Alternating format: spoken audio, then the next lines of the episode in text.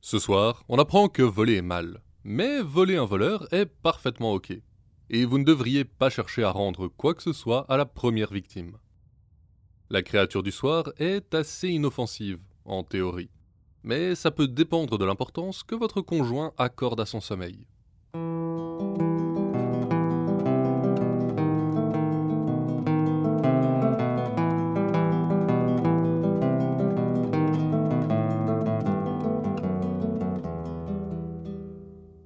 Écoutez Contes des Soirs Perdus, l'émission qui vous fait découvrir les contes et mythes que vous ne connaissiez pas encore et vous replonge dans ceux que vous aviez peut-être oubliés. Ceci est l'épisode 52. Essaye encore. Et je vous emmène tout de suite dans deux contes Punjabi, un ancien royaume à cheval sur les actuels territoires de l'Inde et du Pakistan.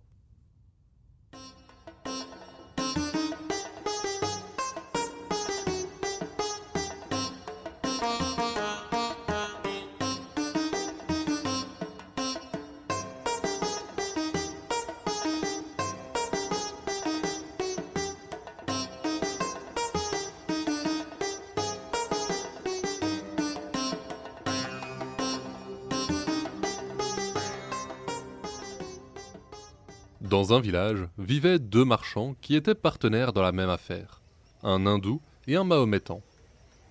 L'hindou se nommait Esara et le mahométan Khan Esara. Ils avaient connu des années fructueuses, mais leur chance avait tourné et ils se trouvaient désormais englués dans la pauvreté. Un jour, Kanesara vint voir son ami pour implorer sa charité. Enfin, tu sais bien que nous ne sommes pas mieux lotis que toi. Que pourrions-nous t'offrir? Mais à peine le Mahométan partit les mains vides, et Sarah dit à sa femme Nous n'avons comme seule richesse que cette assiette de cuivre. Pends-la dans un filet au-dessus de notre lit. Mais surtout, pense bien à la remplir d'eau. Ainsi, si Sarah essaye de la voler, l'eau nous réveillera. La femme s'exécuta, et le soir même, Sarah, qui savait pour l'assiette, s'introduisit chez eux. Il se glissa jusque dans la chambre, où un rayon de lune révéla l'assiette suspendue au-dessus du lit. Kanessara s'avança, mais malin, il suspecta un piège, et passa un doigt à travers le filet pour inspecter l'assiette. Sentant l'eau, il réfléchit un instant, puis avec toutes les précautions du monde, versa lentement un peu de sable dans l'assiette, jusqu'à ce que toute l'eau ait été absorbée. Il s'empara alors de son butin et s'enfuit dans la nuit. Mais il n'osa pas la cacher chez lui. Se pressant jusqu'à un étang, il nagea jusqu'au centre, où il enterra l'assiette, et marqua l'emplacement d'un roseau. Il rentra alors chez lui pour finir paisiblement sa nuit.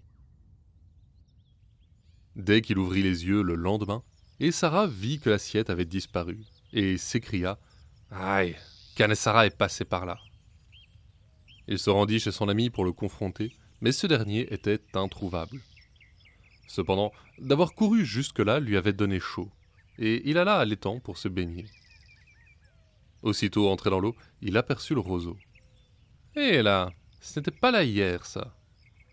Et Sarah nagea jusqu'au roseau et fouilla la terre à son pied, où il découvrit rapidement son assiette.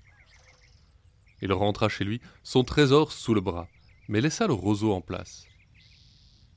Quelques jours plus tard, Kanesara se dit qu'il était temps d'aller chercher son butin, mais il ne trouva rien au pied du roseau. Ah, et Sarah est passée par là. Et encore une fois, il rentra chez lui les mains vides. Ce soir-là, Kanesara se rendit chez son ami. Et Sarah, mon frère, la fortune ne nous sourit plus ici. Prenons nos livres de compte et allons tenter d'améliorer notre sort dans une autre ville. L'idée parut bonne à Essara, et les deux compères s'en allèrent ensemble. Dans la première ville où les mena leur chemin, ils furent arrêtés par le cortège qui suivait le corps du plus riche marchand de la ville. Et Sarah, voyant cela, prit son ami à part et lui présenta le plan qui germait dans son esprit. Ils passèrent le reste de la journée à falsifier leurs livres de compte, réussissant au final à rendre le défunt marchand de 40 000 roupies leur débiteur. Ils attendirent ensuite la fin des rites funéraires et se rendirent sur la tombe du marchand. Et Sarah entreprit de creuser une chambre où Kanesara se cacha. Puis, celui-ci referma l'ouverture avec des branches, des feuilles et de la terre, si bien que personne n'aurait pu dire que la sépulture avait été dérangée. Satisfait de son œuvre, Essara visita les héritiers pour leur présenter la dette de leur père, ce qu'ils ne prirent bien entendu pas très bien. Pas un sou, voilà ce que nous vous devons, fichez le camp. Ah, j'ai bien peur que la dette soit authentique, à tel point que j'en prends votre père lui-même à témoin. Venez avec moi sur sa tombe, nous le laisserons arbitrer cette affaire. Les deux fils le suivirent solennellement, et ils atteignirent le cimetière dans l'obscurité d'une nuit sans lune. Oh Banoucha, homme honnête et loyal, clama Essera. Dis-nous la vérité. Étais-tu endetté de quarante mille roupies auprès de la maison Essara et Kanessara Trois fois, cet appel fut lancé. Les fils, satisfaits, s'apprêtaient à repartir lorsqu'une voix venue des tréfonds de la terre répondit. Mes enfants, la mort m'a saisi sans que je ne puisse régler mes affaires. Par amour de moi, réglez ma dette avec l'argent que je vous ai laissé, pour que mon âme soit enfin en paix. La stupeur submergea les fils, et ils fondirent en larmes. Entraînant Essara vers leur bureau, ils lui payèrent l'entièreté de la dette sans attendre, et lui offrirent même une mule pour porter son chargement. Ravi, Essara se mit en route, oubliant dans son bonheur son ami Kanessara, toujours enfermé sous terre. Ce dernier, justement, commençait à trouver le temps long, et s'extirpa de sa prison pour partir à la recherche de son compère. Ses pas le conduisirent à la maison du marchand des et les deux fils lui indiquèrent qu'Essara venait de les quitter, et qu'il devait sûrement rentrer chez lui à l'heure qu'il était. Kanessara se lança à sa poursuite, et l'aperçut juché sur sa mule à la sortie de la ville, empruntant le chemin du retour. Ah, Essara pense pouvoir se jouer de moi. Et il entreprit de le suivre discrètement. De son côté, Essara chevauchait paisiblement encore tout à son bonheur de se savoir à l'abri du besoin jusqu'à la fin de ses jours. Il regardait le paysage défiler quand quelque chose attira son attention. Une chaussure magnifique gisait par terre, toute brodée d'or. Mais sa jumelle n'était pas dans les environs, et Sarah, désormais riche, n'allait pas interrompre son voyage pour une chaussure solitaire, aussi belle soit-elle. Can et Sarah, en revanche, qui arriva là quelques instants plus tard, eut aussitôt une idée en l'apercevant. Il s'empara de la chaussure, et s'éloignant de la route, courut aussi vite que ses jambes lui permettaient pour revenir sur le chemin en amont de son ami. Une fois de retour sur la route, il laissa la chaussure sous un arbre et s'y cacha. Juste au moment où il disparaissait dans les branchages, Essara surgissait d'un coude de la route et vit la chaussure. Il se dit tout de suite qu'il devait s'agir de la jumelle de l'autre, et attachant sa mule à l'arbre où se cachait Kanesara, il partit en courant chercher la première chaussure. Bien entendu, il ne trouva rien, mais pire que de revenir bredouille, sa mule avait disparu. Ah, Kanesara est passé par là. La journée s'achevait quand Kanesara arriva dans sa ville natale. Discrètement, il alla enterrer son butin sous sa maison.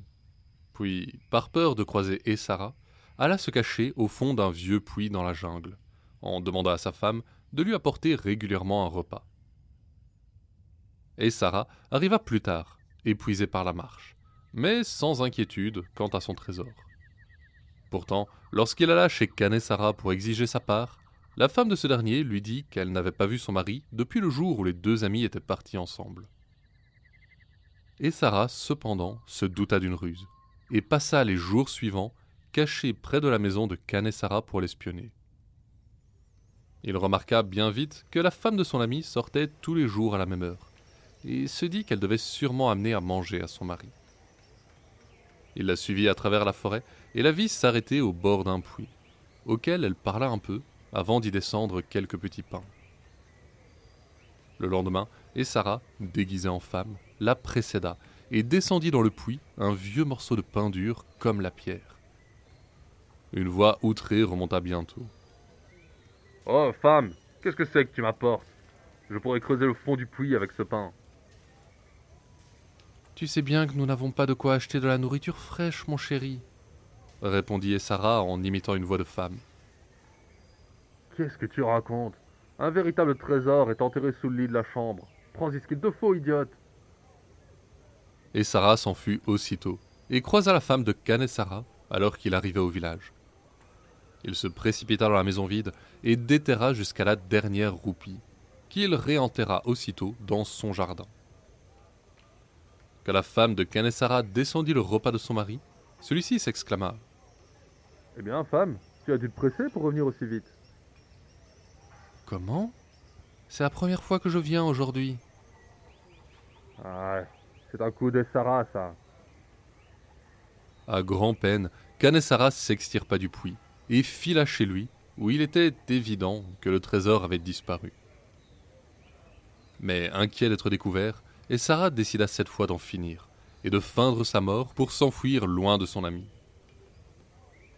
Sa femme répandit la rumeur qu'il était très malade, et lorsque Sarah voulut venir le visiter, on le jeta dehors car il était mahométan.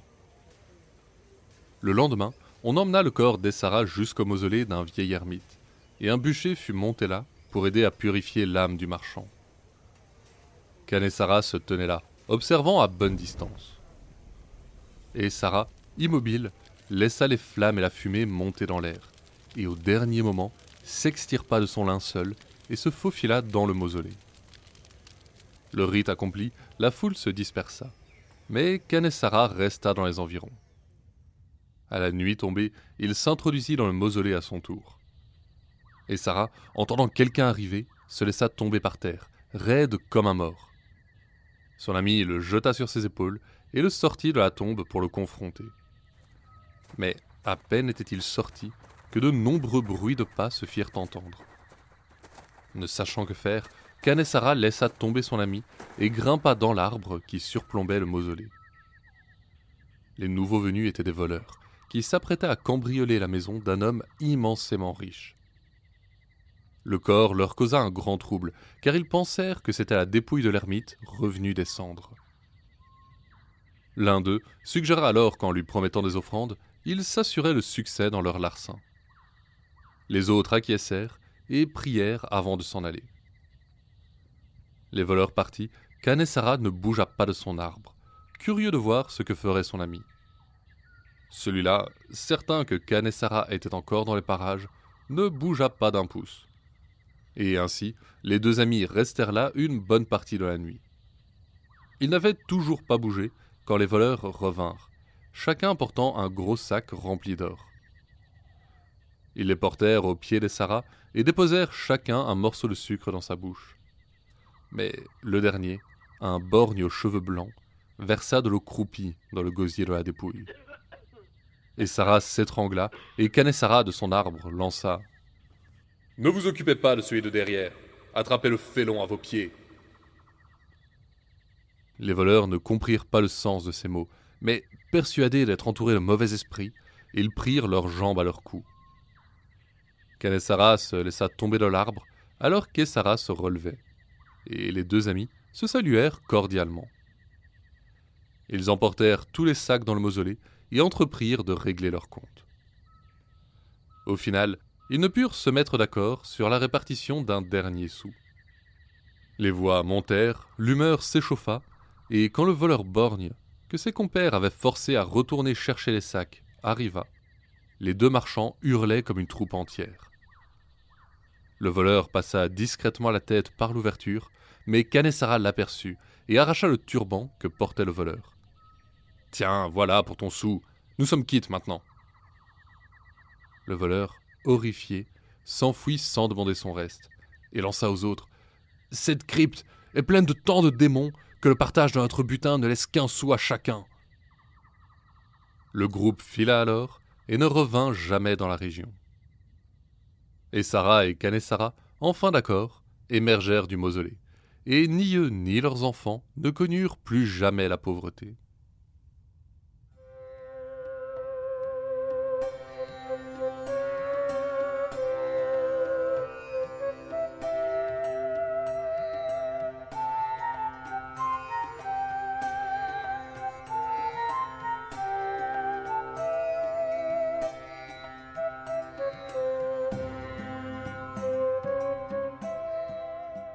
J'ai bientôt l'âge de me marier.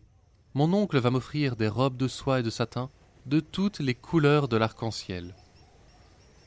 Moi aussi j'ai bientôt l'âge de me marier. Mon oncle m'offrira des bijoux étincelants, couverts de pierres précieuses.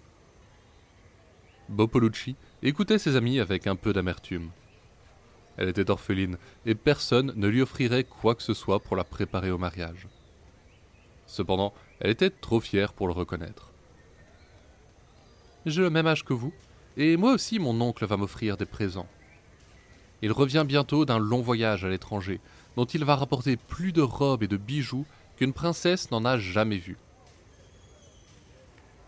Les trois jeunes filles terminèrent de puiser leur eau et rentrèrent au village. Mais dans les fourrés, un homme les avait entendus. La beauté de Bopolucci l'avait frappé, et il était bien décidé à l'épouser lui-même. Le lendemain, l'orpheline fut réveillée par un tohu-bohu fracassant. Sous sa fenêtre brayaient des ânes par dizaines, tous chargés de tant de ballots de robes et de coffres de bijoux qu'ils peinaient à mettre un pied devant l'autre. L'homme qu'il avait entendu la veille était un voleur, et il avait mis les petits plats dans les grands pour impressionner la jeune fille. Il eut à peine à frapper à la porte pour qu'elle se précipite à sa rencontre. À grand renfort de larmes et de gémissements, il lui expliqua alors qu'il était son oncle longtemps parti dans de lointains pays. Ah, s'il avait su le sort terrible qui avait frappé son frère, il serait revenu plus tôt s'occuper de sa nièce. Le voleur joignit tant de pleurs à tant de jolis mots que Bopolucci ne put que le croire, et accepta avec joie de le suivre. Celui-ci mena alors le cortège droit dans la jungle, jusqu'à une petite maison isolée. Là, il fit pénétrer Bopolucci, et laissa son sourire avec les ânes. La jeune fille, effarée, l'entendit lui révéler qu'il n'était pas son oncle, et qu'il avait bien l'intention de l'épouser lui-même. Le voleur annonça ensuite, sans prêter attention aux larmes de sa promise, qu'il allait rassembler de quoi préparer le banquet. En attendant, sa mère veillerait sur elle. Un râle monta du fond de la seule pièce de la maison, et Bopolucci remarqua pour la première fois une vieille, si vieille femme. La porte claqua derrière le voleur, et les deux femmes se retrouvèrent seules. Il faut dire, pour bien la comprendre, que la mère avait été une femme d'une beauté stupéfiante. Mais l'âge était cruel, et elle n'avait plus le moindre cheveu sur le crâne. Bopolucci, elle, au contraire, pouvait se targuer de sa chevelure, qu'aucune parure ne pourrait jamais éclipser. Un rideau de nuit tombait sur ses épaules et cascadait presque jusqu'à ses chevilles. La vieille mère les contemplait avec envie et finit par croasser. Comment as-tu donc de si beaux cheveux, ma petite? Oh, c'est simple. Lorsque j'étais enfant, ma mère mettait ma tête dans le grand mortier pour briser la glace, et la frappait avec le pilon. À chaque coup, mes cheveux poussaient d'un pouce entier. La vieille supplia alors Bopolucci de lui administrer ce traitement miracle, et la jeune fille accepta avec grand plaisir. La mère posa sa tête dans le mortier. Bopolucci attrapa le pilon et l'abattit si bien que la vieille mourut sur le coup. Dans un coin, la robe écarlate traditionnelle attendait le mariage. Bopolucci s'en saisit pour revêtir le corps de la vieille mère. Le voile cachait assez bien son visage, et pour parfaire l'illusion, elle installa le corps devant un métier à tisser, dos à la porte d'entrée. La jeune fiancée enfila alors les vêtements de sa presque belle-mère et s'enfuit vers le village. De son côté, le voleur avait mis la main sur des victuailles de premier choix. Bopolucci et lui se croisèrent, mais aucun ne voulait être vu. Ils s'élancèrent chacun dans les fourrés bordant la route, avant que le voleur ne puisse reconnaître sa promise. Il portait en outre une meule de pierre sur sa tête, et le poids de l'outil le pressait d'arriver. Quand il passa la porte, il cria à sa future femme de venir l'aider. Mais la forme installée devant le métier à tisser ne bougea pas. Le voleur hurla, mais le corps ne bougea toujours pas. De colère, il lui lança la meule à la tête. Dans la chute du cadavre, le voile se leva, et le voleur crut qu'il avait tué sa propre mère. Mais aussitôt, la disparition de sa fiancée chassa cette idée de son esprit. Bopolucci, justement, arrivait à ce moment au village. La peur la tenaillait. Elle était certaine que le voleur essayerait de la retrouver. Elle évita donc de rentrer chez elle, et pendant quelques semaines, elle se fit héberger chez des amis. Mais après un temps, le compte de ses amis arriva à son terme, et sa fierté l'empêchait de demander l'asile une deuxième fois. Il fallut donc se résigner à rentrer chez elle. Pourtant, Bopolucci n'avait pas accepté son sort, loin de là. Au moment de se coucher, elle emprunta à un fermier une lourde serpe qu'elle garda sous son oreiller. En pleine nuit, comme elle s'y attendait, quatre hommes s'introduisirent dans sa chambre sans un bruit. Certains que leur victime dormait, ils saisirent chacun un pied du lit. Tout aussi discrètement, les voleurs s'enfuirent dans la nuit avec leur butin. Bopolucci attendit le bon moment. Quand ils traversèrent une clairière déserte, elle se leva d'un bond, brandit sa serpe dans un large mouvement, et les têtes de deux des voleurs roulèrent au sol. Avant que les autres n'aient compris ce qu'il se passait, elle était sur eux. Le troisième voleur subit le même sort que ses confrères, mais celui qui l'avait enlevé le premier évita le coup. Hurlant de terreur, il escalada un arbre en quelques bonds. Viens donc te battre, sale lâche cria Bopolucci en agitant sa serpe. Mais le voleur savait ce qui était bon pour lui, et resta bien à l'abri sur son perchoir. La farouche jeune fille rassembla alors du bois qu'elle empila au pied de l'arbre avant d'y mettre le feu. Quand les flammes léchèrent les pieds du voleur, que la fumée lui a moitié étourdi, seulement alors décida-t-il de descendre. Le saut le tua sur le coup. Bopolucci se rendit chez lui, chargea les ânes de toutes les richesses qu'il avait dérobées, et n'eut plus jamais à espérer qu'un oncle ou un amant ne daigne la prendre sous son aile.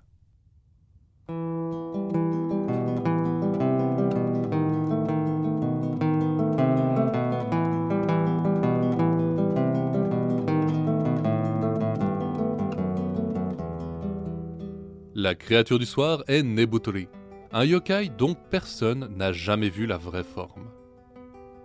Celui-ci s'attaque exclusivement aux femmes mariées qui dorment un peu trop. De jour, on ne remarque rien. Mais dès qu'elles s'endorment, les femmes sous son emprise se mettent à enfler, enfler, jusqu'à ce qu'elles remplissent entièrement la chambre. Elles se mettent alors à ronfler comme un train de marchandises, jusqu'à rendre leur mari fou. La plupart du temps, excédé, ce dernier finit par faire sa valise.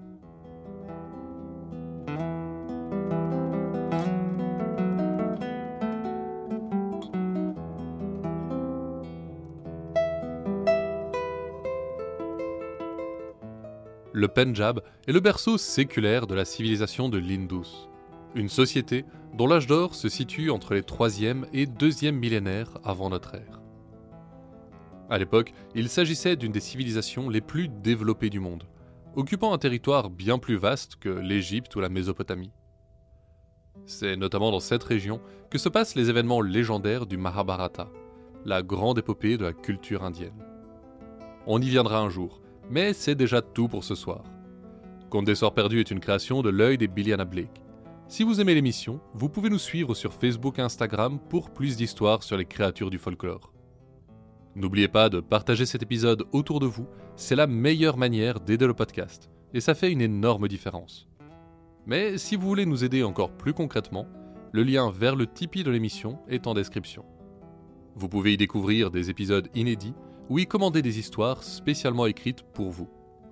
Ce sont vos dons qui aident Conte des Sorts Perdus à survivre, alors un immense merci aux tipeurs et aux tipeuses. La prochaine fois, on découvre une des grandes légendes nationales du Japon. Une histoire de samouraï, de loyauté et de vengeance.